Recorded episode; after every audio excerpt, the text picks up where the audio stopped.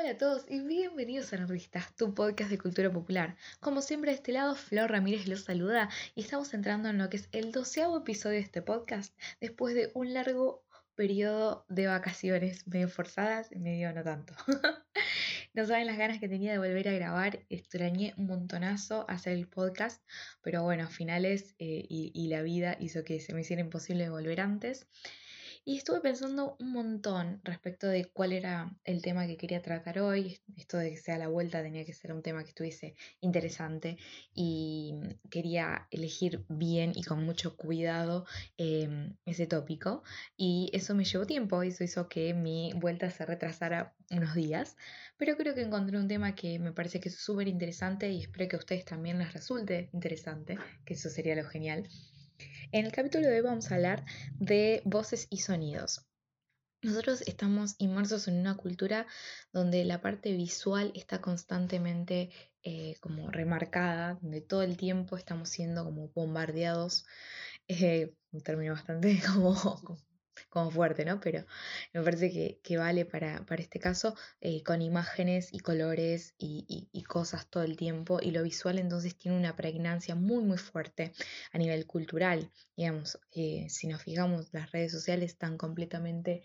Eh, cada vez abocándose más a esto de compartir imágenes, de compartir videos, entonces eh, estamos acostumbrados a tener siempre pantallas adelante, ya sea nuestros celulares, nuestras computadoras, las tablets. Vamos caminando por la calle y tenemos eh, carteles eh, con propagandas, tenemos incluso en grandes ciudades tenemos pantallas que transmiten videos, luces todo el tiempo, todo todo como extremadamente estimulada lo, visual, ¿no? Lo, que entra por los ojos tiene muchísima importancia y ni hablar de todos los problemas sociales que también se desprenden de eso, ¿no? La, presión que muchas veces las personas sienten para eh, adecuarse a ciertos modelos eh, visuales que se implementan ¿no? respecto de el color de piel, respecto de la altura, respecto de las facciones, el color de ojos, color de pelo, no sé, la ropa, todo entra por los ojos y eh, nosotros estamos todo el tiempo eh, de alguna forma como expuestos a la mirada del otro. Eh, entonces es como que eso es, algo que es algo central en nuestra cultura. Pero obviamente, como nosotros hemos visto a lo largo de los episodios, siempre estamos hablando, por lo menos en el podcast, en su mayoría de artes audiovisuales. Entonces, si bien obviamente lo visual es fundamental, eh, si vamos al cine siempre nos, interesa que el discurso visual esté, que sea interesante o muchas veces lo que nos llama la atención es precisamente la, la puesta a nivel estético, la paleta de colores que se utiliza, el vestuario, siempre son detalles a los cuales eh, es muy factible que nosotros seamos susceptibles de percibir y sin embargo lo auditivo, lo sonoro muchas veces queda relegado como una especie de segundo plano. Em, sin siempre detenernos en el hecho de que muchas veces el sonido es el que ayuda a generar las atmósferas. Eh, el sonido obviamente nos pone en situación de la misma forma que las imágenes y los colores lo hacen. Eh, la, parte auditiva también nos lleva mucho para ese lado. Eh, pero principalmente en lo que yo me quería abocar hoy, en la última parte de lo que va a ser el episodio de hoy, es precisamente en la voz. Eh, como muchos de ustedes pueden llegar a saber, capaz que no, yo no solamente estudio filosofía, sino que también canto ópera. Entonces el tema de la voz me resulta particularmente interesante y es algo a lo cual yo le presto mucha atención. Entonces es importante la voz y ni hablar en este caso, estamos hablando de un podcast donde ustedes no me están viendo, sino que me están escuchando y la única, digamos, estimulación que tienen es auditiva. Entonces me parece que es un, es un buen medio para eh, reflexionar un poco sobre el sonido, qué es lo que pasa con el sonido, qué es lo que pasa en el caso de, las series y las películas, por ejemplo, con el doblaje y, demás problemas que, me gustaría meterme. Pero antes de entrar como específicamente en hablar de la voz y de la palabra y demás, me gustaría como hacer una especie de, reflexión respecto de dónde es que nosotros heredamos esta tendencia hacia, digamos, eh, esta primacía por ponerle un nombre, de lo visual por sobre lo sonoro, por sobre lo auditivo. Y estaba justo leyendo un libro que, bueno, si a ustedes les interesa un poco respecto de, em, es un libro sobre fenomenología del sonido, eh, su autor eh, se llama Don Ide, eh, es un texto súper interesante, es bastante, digamos, específico, pero por ahí nunca se sabe quién está escuchando del otro lado y capaz le, le interesa un poco más. Em, y lo que me resultó interesante en particular para este, para el, para este tema que estamos tratando hoy es eh, toda una especie de recapitulación, está complicado hablar hoy, recapitulación que hace de em, la tradición, cómo se fue, digamos, como dando esta relación tan directa entre eh, lo visual y, e incluso el conocer, que me parece que es súper interesante.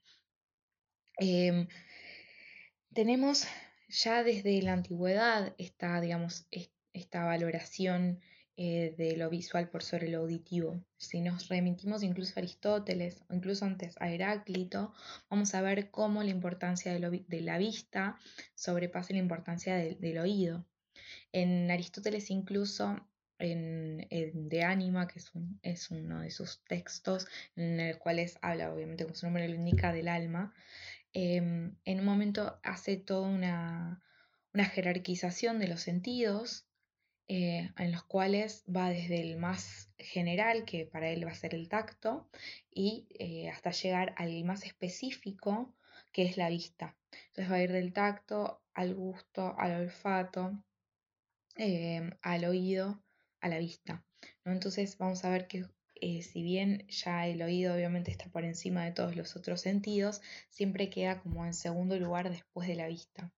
Esta idea de la especificidad de la visión, eh, que parece ser eh, mucho más marcada en la vista que lo que puede ser la especificidad en el oído, aunque esto obviamente no, no necesariamente es algo que comparto, pero digamos desde una perspectiva aristotélica, eh, y de la antigüedad en general, eh, vamos a ver que ya eh, eso como que empezó a sedimentar desde la antigua Grecia hacia nuestra historia y si nosotros incluso avanzamos en el tiempo, ya no en Heráclito, ya no en Aristóteles, donde esto se veía incluso también en Platón, si nosotros nos remitimos a, palabras como eidos, ¿no? Esto de idea, de dónde viene la idea, tiene que siempre van a estar relacionadas el conocer con la luz, con el, ver, eh, siempre como que hay todo un léxico que ayuda a que esta relación que sea entre la vista y el conocimiento estén completamente relacionados.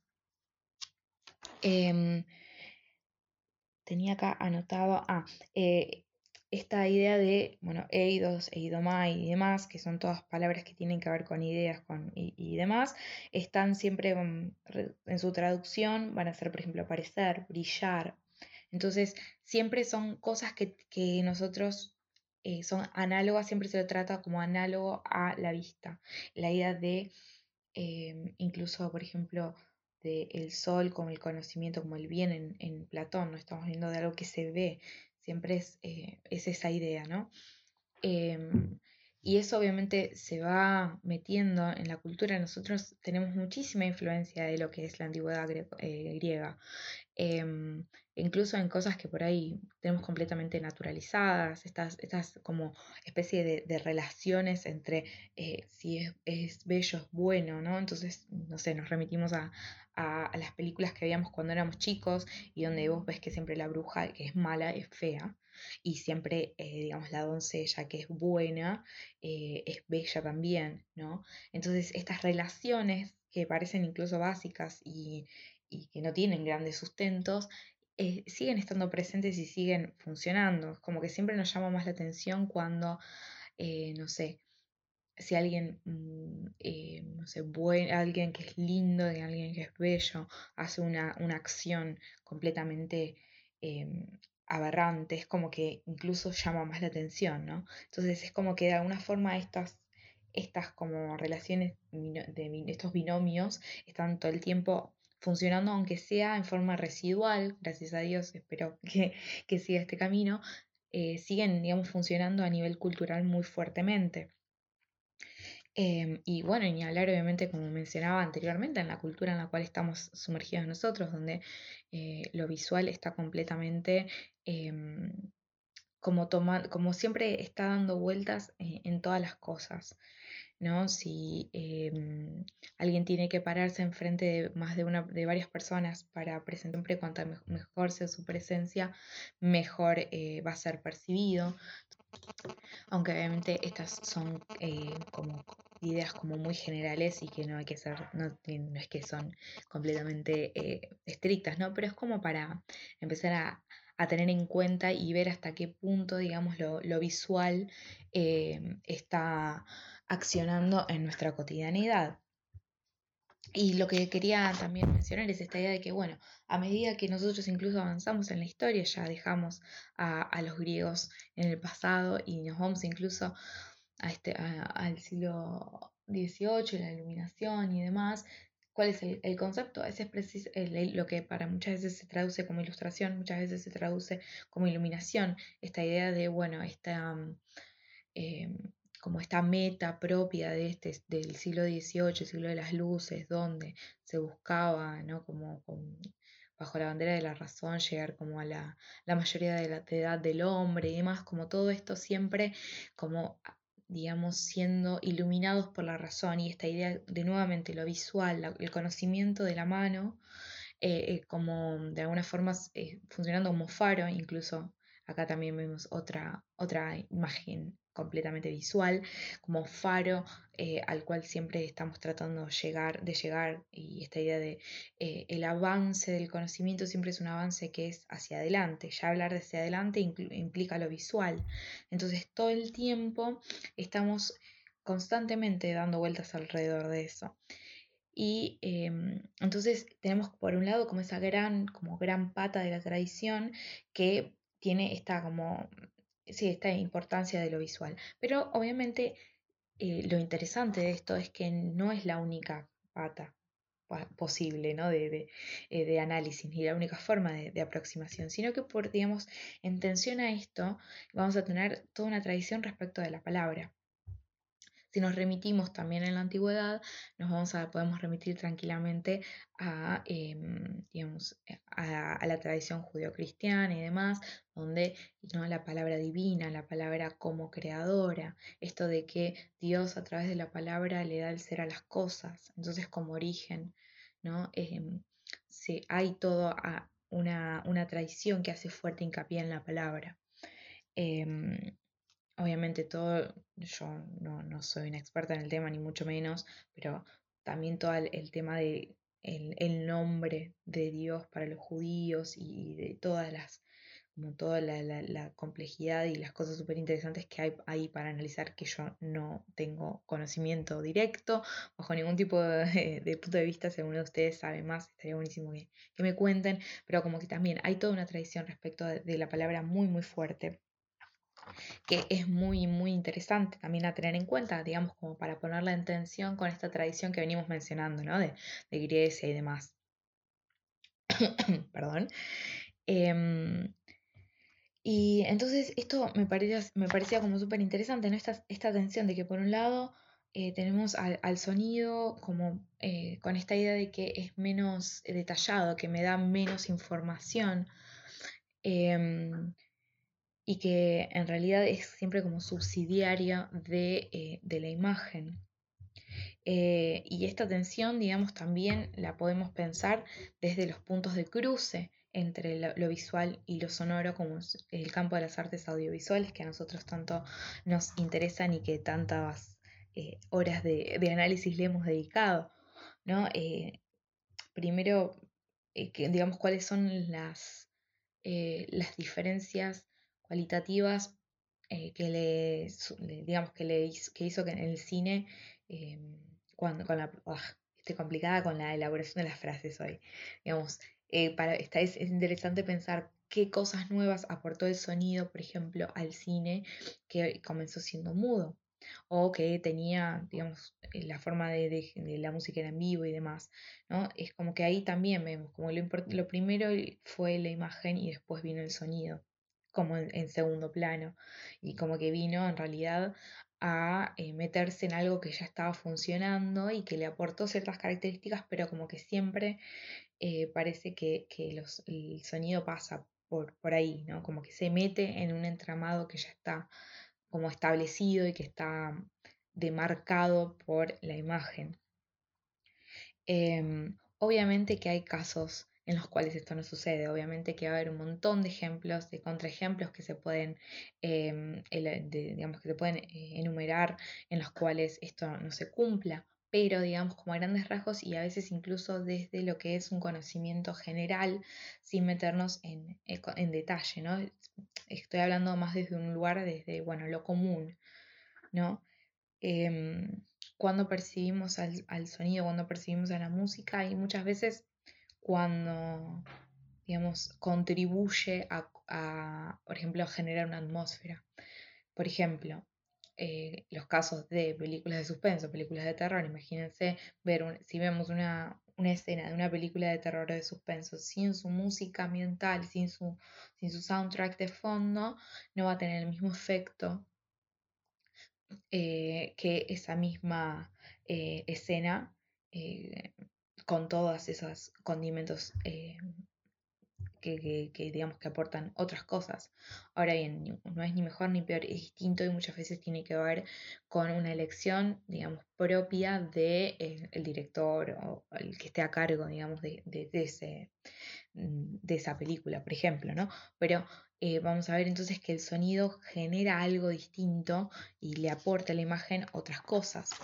Entonces estos puntos en los cuales se da esta interconexión, digamos, por un lado, de lo visual con lo sonoro, sean cosas interesantes que surgen como consecuencia de, la fusión, si se quiere, de ambos eh, elementos.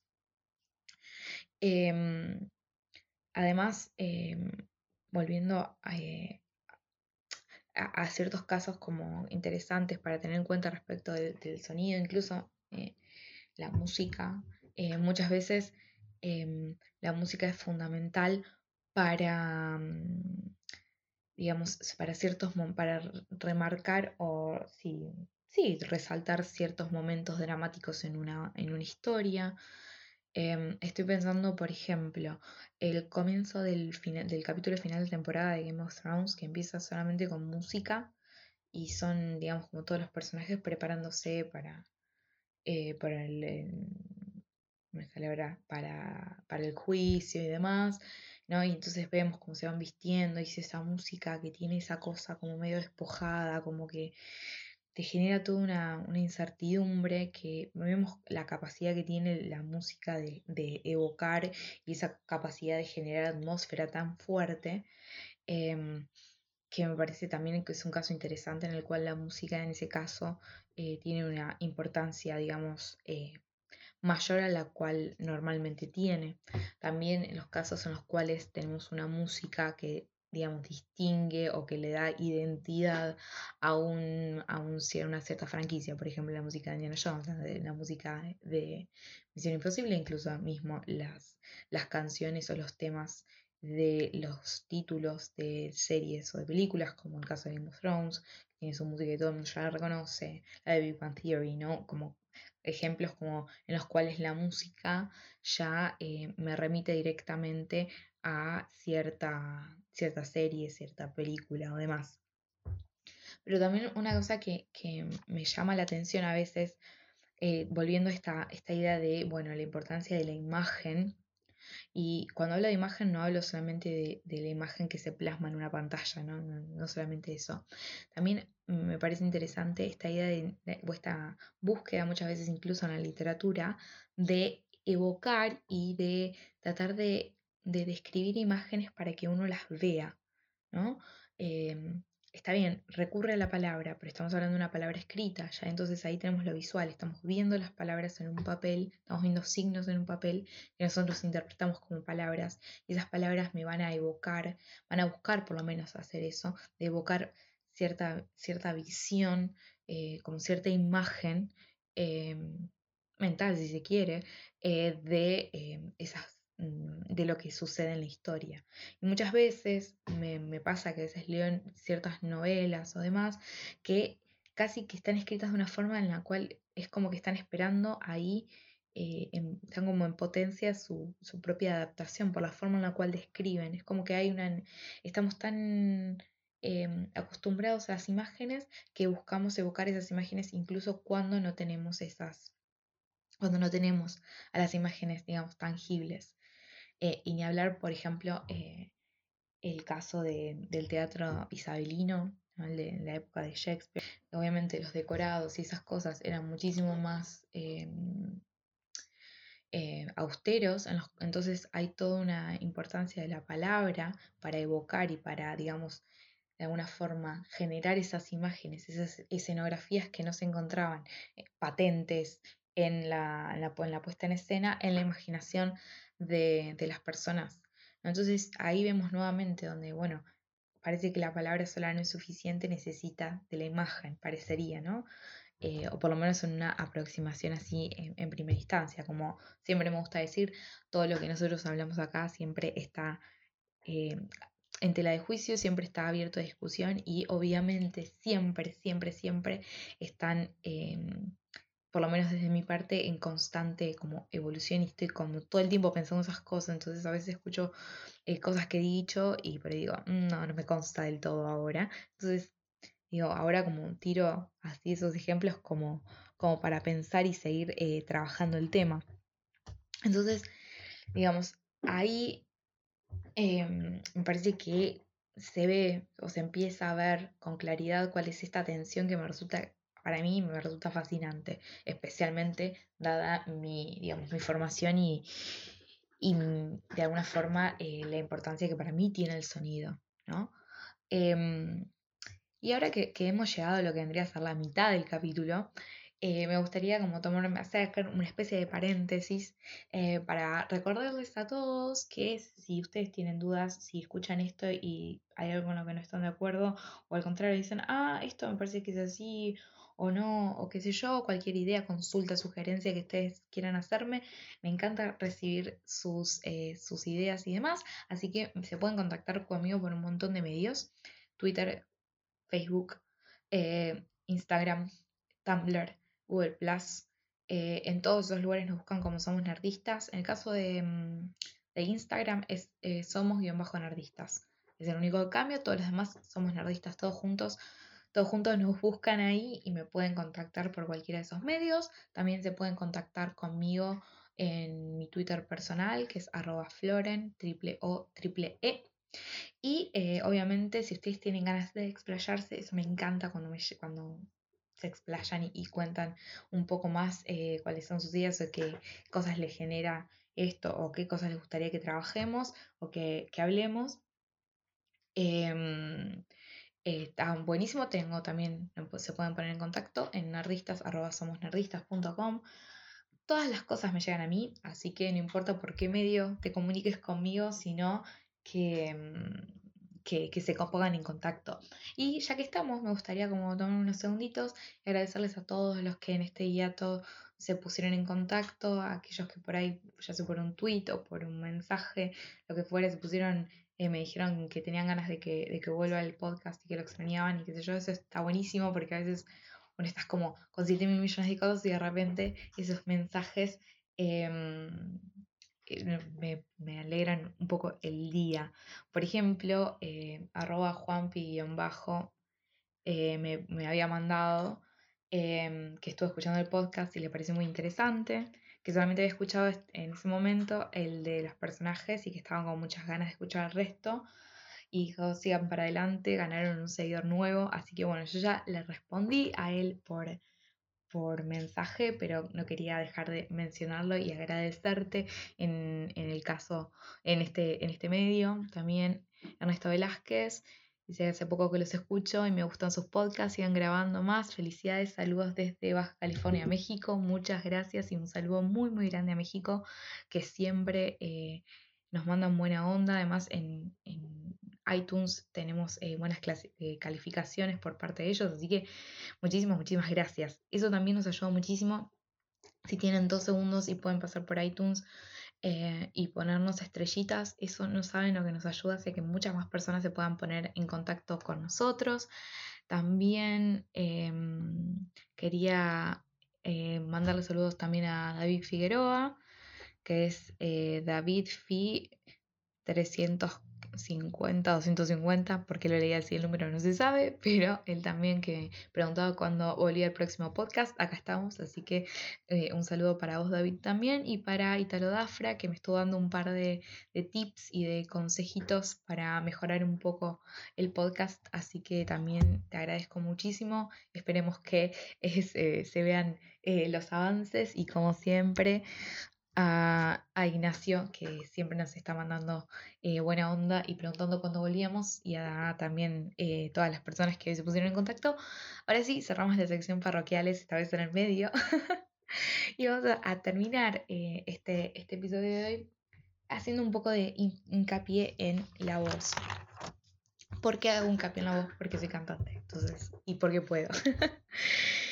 Em, a ver, lo que a mí me resulta fascinante mm, respecto de la voz es que em, muchas veces uno la toma por sentado, está todo esto de que, bueno, em, para mí hay una relación, no para mí, no, es que estoy descubriendo nada, ¿no? Pero esta relación como tan fuerte entre eh, la voz y la identidad, ¿no? La voz dice mucho de quién, quiénes somos nosotros y por eso eh, es rarísimo, por ejemplo, cuando nos escuchamos en las grabaciones, eso me llevó mucho tiempo poder escucharme en grabaciones, ni hablar cuando estoy cantando, ¿no? Pero incluso a veces en el podcast me llevó un tiempo como poder escucharme a mí misma y creo que es algo que nos pasa a todos porque nosotros tenemos una percepción respecto de cuál es nuestro sonido, de cuál digamos, de cómo es que nosotros nos expresamos y el recurrir a una grabación hace que nosotros tengamos como un contacto distinto con nuestra propia sonoridad. Entonces la imagen que nosotros tenemos de nosotros mismos se ve como modificada y muchas veces nos cuesta como aceptarla porque es algo que eh, hay algo como muy, muy loco respecto de la percepción de uno mismo que nosotros nos, o sea, yo no puedo ir a decirle a nadie que su percepción respecto de sí mismo es, eh, es errónea, no hay forma, nadie te puede decir que lo que vos percibís de vos no está bien porque vos, digamos, porque vos lo estás percibiendo, es algo que, a vos te está pasando. Entonces hay una relación tan directa y tan compleja que cuando esas imágenes, y acá nuevamente veo cómo el léxico que remite a imágenes y a lo visual está constantemente presente, ¿no? Cuando nosotros nos hacemos nuestra imagen de nosotros mismos, incluye, esto obviamente está incluido el sonido, y vemos de que eso que nosotros creíamos no es de la forma que nosotros lo concebíamos, es como que de alguna forma parecería ser que se ponen en, duda un montón de otras cosas que no necesariamente son la voz. ¿no?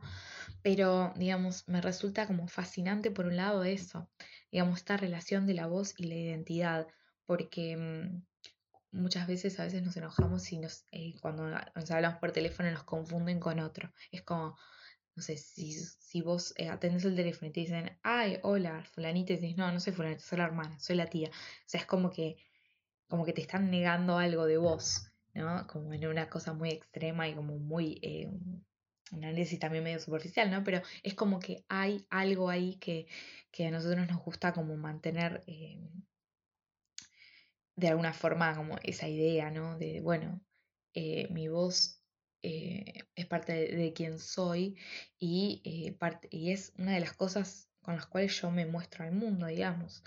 Em, cuando la gente te escucha hablar, la forma en la cual vos hablas hace que muchas veces podamos reconocer a las personas incluso sin verlas, o que nosotros escuchemos una voz y que digamos, ah, esta es la voz de fulanito, entonces buscas a fulanito en, a tu alrededor porque lo percibiste auditivamente. Entonces, por eso hoy cuando hablaba respecto de la especificidad de la vista según Aristóteles o que Aristóteles consideraba que, existía, hay también una especificidad en el sonido y la voz es algo, digamos, que, me permite hacer patente esa especificidad. Digamos, yo escucho una voz que conozco y, eh, digamos, como de alguna forma, una vez que la percibí con, con los oídos, busco y muchas veces sea lo contrario, veo a una persona conocida y veo que está hablando, entonces trato de, encontrar la voz. Entonces ahí vemos nuevamente cómo funcionan en conjunto y cómo se vuelve mucho más específico cuando se dan estos, como estos cruces entre la vista y el sonido. Muchas veces, y si esto lo queremos, digamos, como traducir en términos de, cultura pop y de cosas que a nosotros eh, nos gusta trabajar, es esta idea de que, bueno, a ver, hay actores que tienen cierta sonoridad. Hay actores, eh, digamos, la importancia también, por ejemplo, de los acentos, ¿no? Cuando uno em, ve, por ejemplo, una serie em, británica, está esperando cierta sonoridad, está esperando cierto acento, cierto trabajo con la voz, cierta, incluso cierto ritmo, cierta prosodia, cierta como musicalidad eh, en, en el lenguaje que nosotros estamos esperando porque, bueno, ya sabemos, por ejemplo, que los británicos hablan de una forma distinta.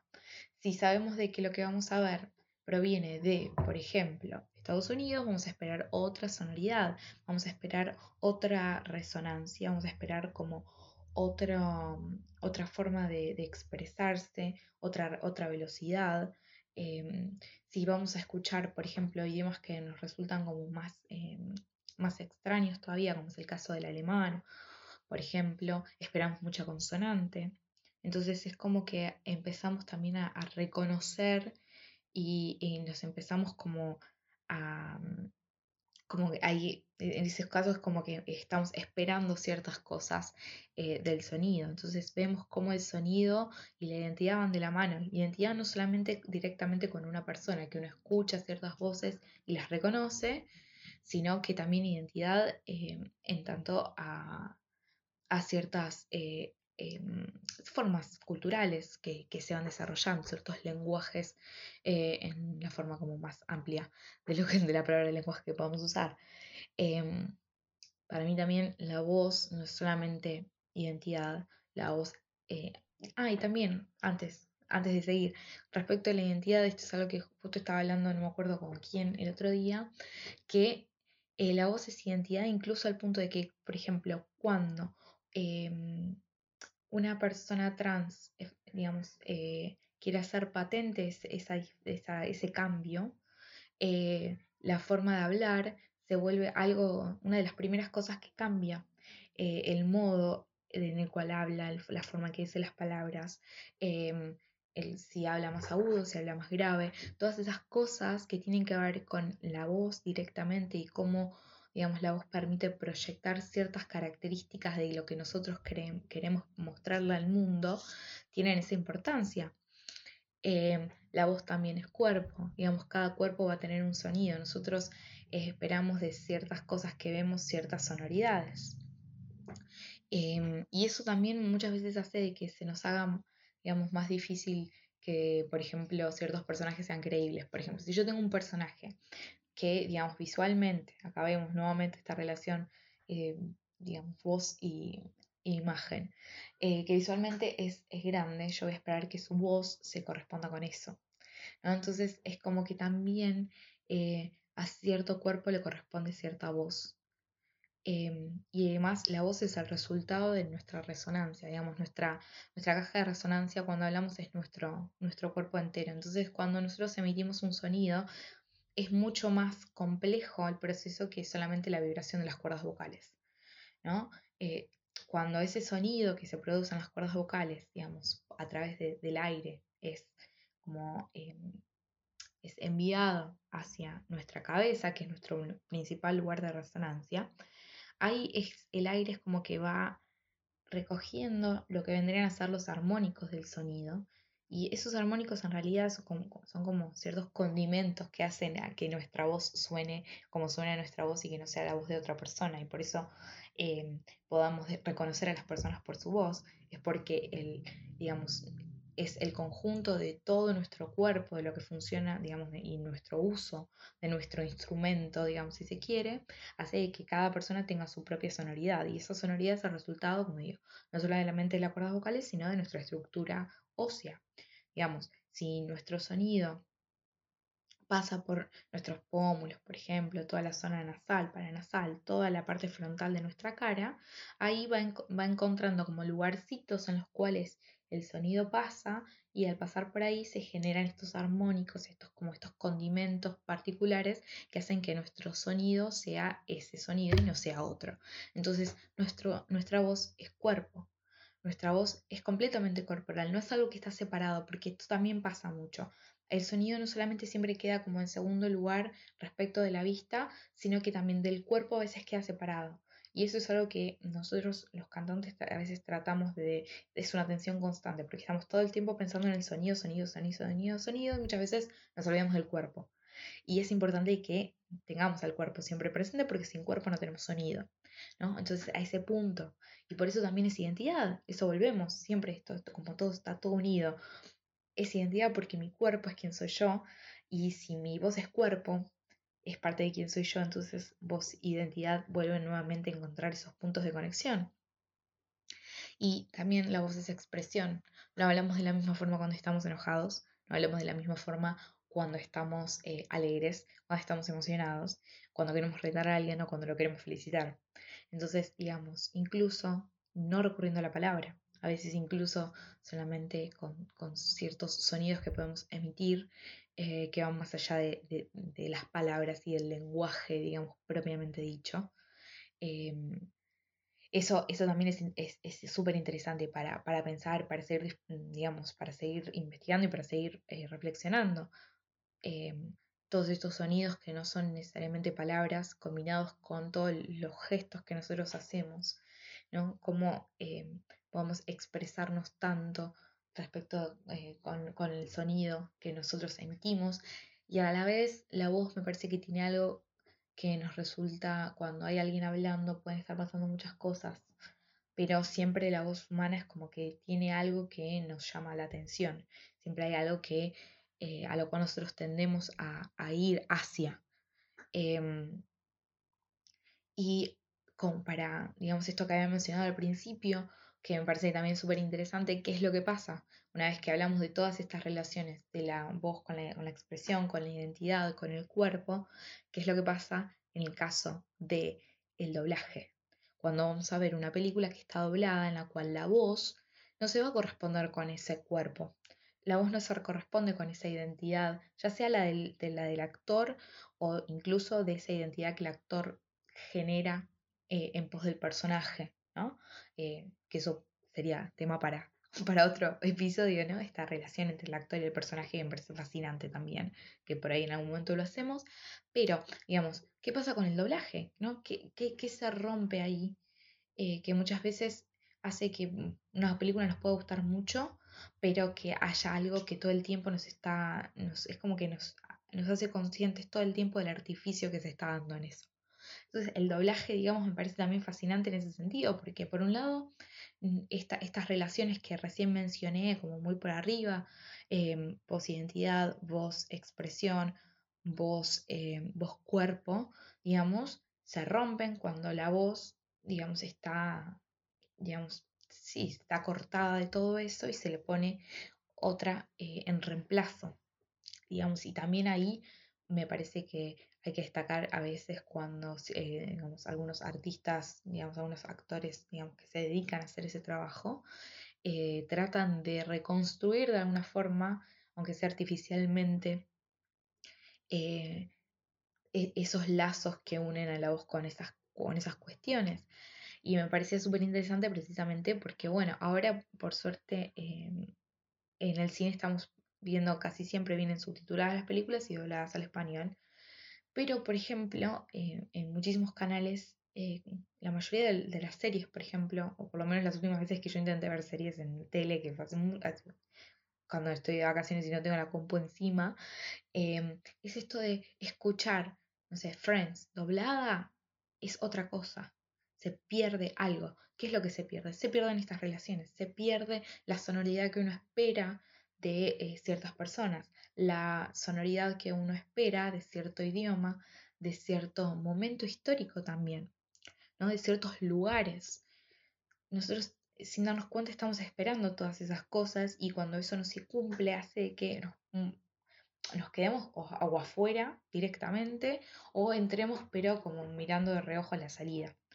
Entonces, por eso me parece fascinante la voz eh, en, este contexto, porque, bueno, hay actores que nosotros los reconocemos por su voz y por la forma en la cual se expresan, el tono que usan, la velocidad con la que hablan. No sé, en el caso de Argentina, si yo hablo de Pinti, ¿no? Y, y lo rápido que él puede hablar y dice sus monólogos y demás, es algo que nosotros lo tenemos como asociado. Si yo pongo un video de Pinti y la voz de otra persona ahí me parece que es cuando más evidente se hace estas relaciones que acabo de, mencionar. Así que bueno, eh, yo podría seguir hablando un montón de esto porque me, encanta y eh, sé que hay muchísimo para hablar y hay muchísimas cosas más para seguir pensando. Em, así que bueno, por ahora vamos a dejar el capítulo acá. Me encantaría saber lo que piensan ustedes. Como ya saben, lo pueden hacer por todos los medios que ya mencioné. Así que bueno, espero que les haya gustado, espero que haya sido un episodio que, eh, que les haya interesado y que esté buena para como, como, vuelta, que no es poco. Así que bueno, nos veremos, ah, nos escucharemos la semana que viene en un nuevo episodio de Nerdistas, tu podcast de cultura popular. Hasta luego.